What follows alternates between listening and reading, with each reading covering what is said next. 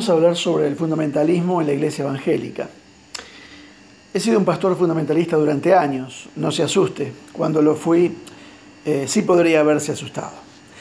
La herejía puede ser lo que crees, pero quizá con la misma frecuencia la herejía es el peso que le das a un tema que crees. El fundamentalismo podría entenderse en parte como un peso excesivo dado a ciertos aspectos de la doctrina o la práctica cristiana. La palabra fundamentalismo históricamente no significa eso, pero en el lenguaje común así es como podría entenderse.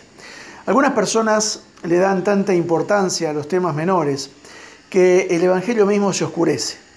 El calvinismo es uno de estos temas. Eh, ¿Cómo quieres ser conocido?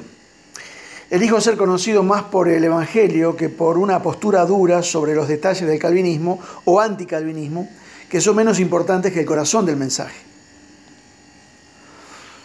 ¿Qué sabe la gente de mi barrio sobre el calvinismo o anticalvinismo? El calvinismo no es un problema para mí hasta que se convierte en un problema para ti.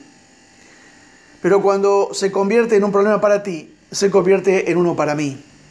Y probablemente tomaré el lado que tú no estés. Lo que alguien crea sobre los puntos más sutiles del calvinismo no suele ser el problema.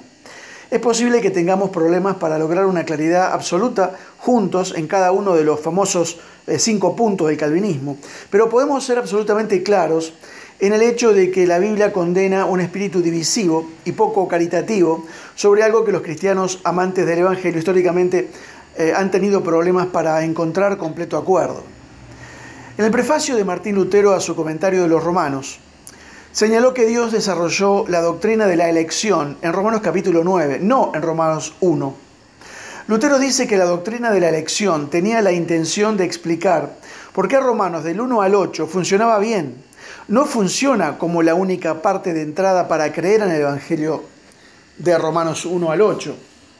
Muchos calvinistas prácticamente hablando han movido la doctrina de la elección de Romanos 9 a Romanos 1, convirtiéndola en la única puerta a través de la cual realmente puedes creer en el Evangelio.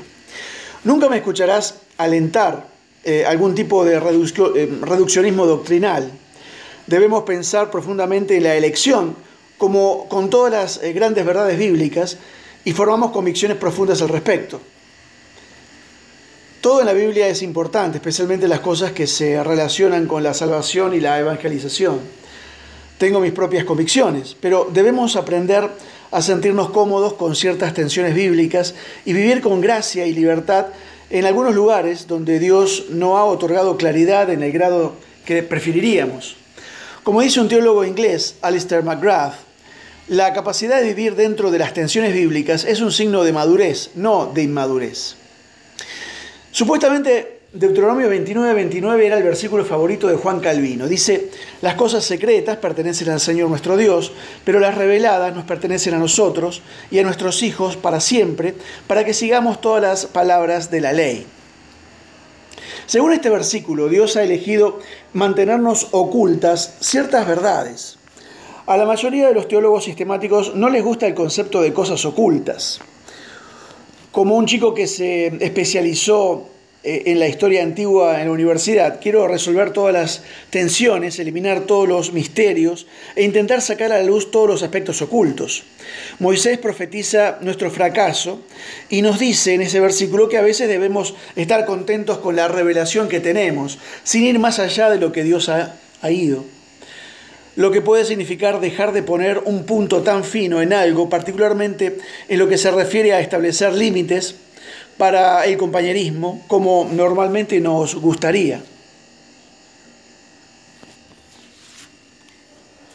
Además, nunca debemos permitir que nuestro sistema teológico ignore o explique la clara enseñanza de ciertos segmentos de la Escritura.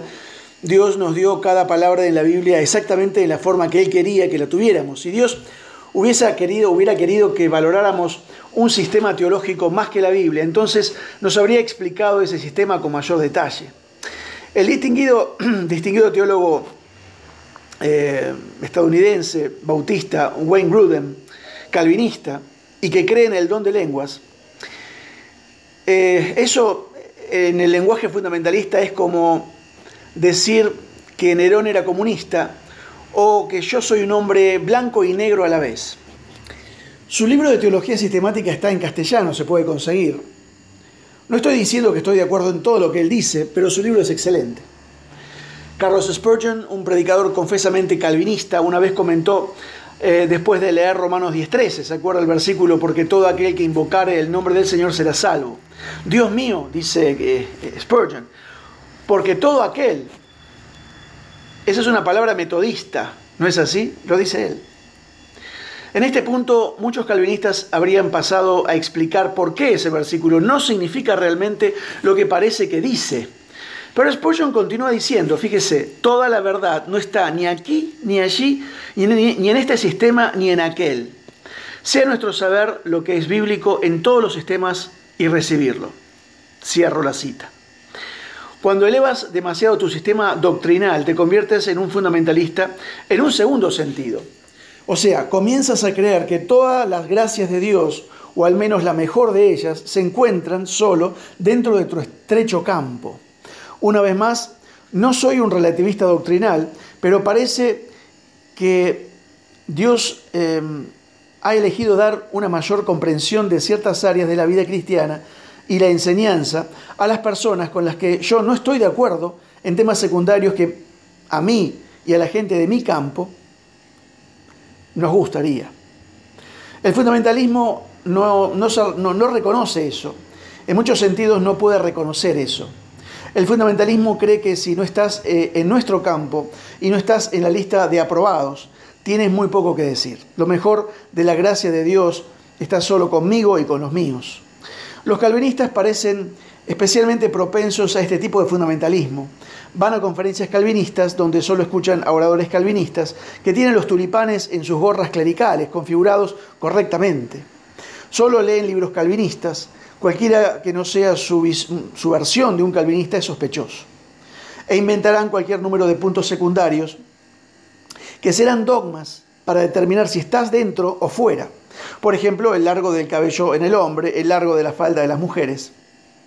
Algunos calvinistas no comportan con la actitud de que si no eres reformado no tienes nada útil que decir.